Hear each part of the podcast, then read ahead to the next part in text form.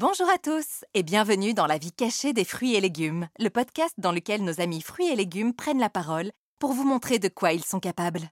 Aujourd'hui, c'est au tour de la poire de faire le show.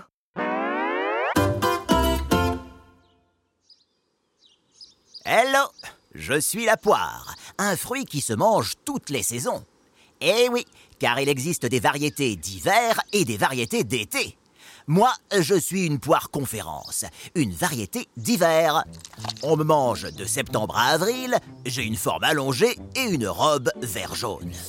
Je suis populaire, car je me conserve très bien et je continue de mûrir tranquillement une fois cueilli.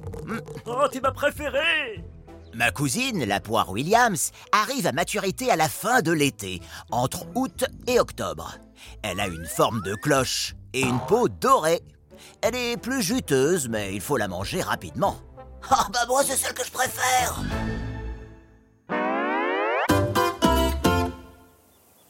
Je suis originaire d'Asie centrale, mais je suis présente en Europe sous forme sauvage depuis très longtemps, et vos ancêtres de l'âge du bronze me mangeaient déjà. Même chose en Chine, où je suis consommé depuis six millénaires. Mais ce sont les Grecs et les Romains de l'Antiquité qui ont appris à me domestiquer. Jusqu'à la Renaissance, on me mangeait surtout cuite, car je n'étais pas aussi jolie qu'aujourd'hui. Oh, c'est toi qui le dis Maintenant, je suis surtout cultivé dans le sud-est de la France.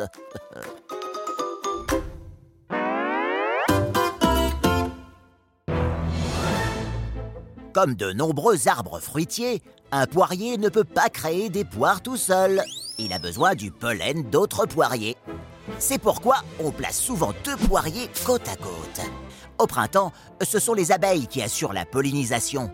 Elles mélangent les pollens des deux poiriers et permettent notre apparition. Oh bah merci hein les abeilles.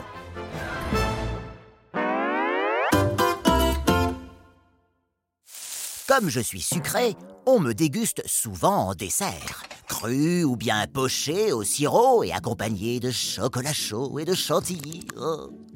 Oh, la poire belle Hélène Oh là là Trop bon Je suis irrésistible dans les gâteaux et les tartes en me mariant aux amandes ou aux noisettes.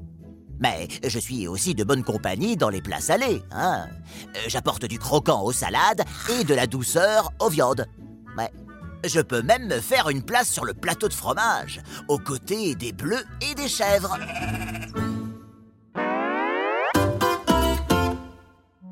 L'entrée au dessert en passant par le fromage, je suis une bonne amie tout au long du repas. Grâce à mes différentes variétés, je peux être consommé presque toute l'année. Alors, profitons-en À Et bientôt dans l'assiette Retrouve toutes les aventures des fruits et légumes frais et de fruitiers et veggies sur le site lesfruitsetlégumes.frais.com.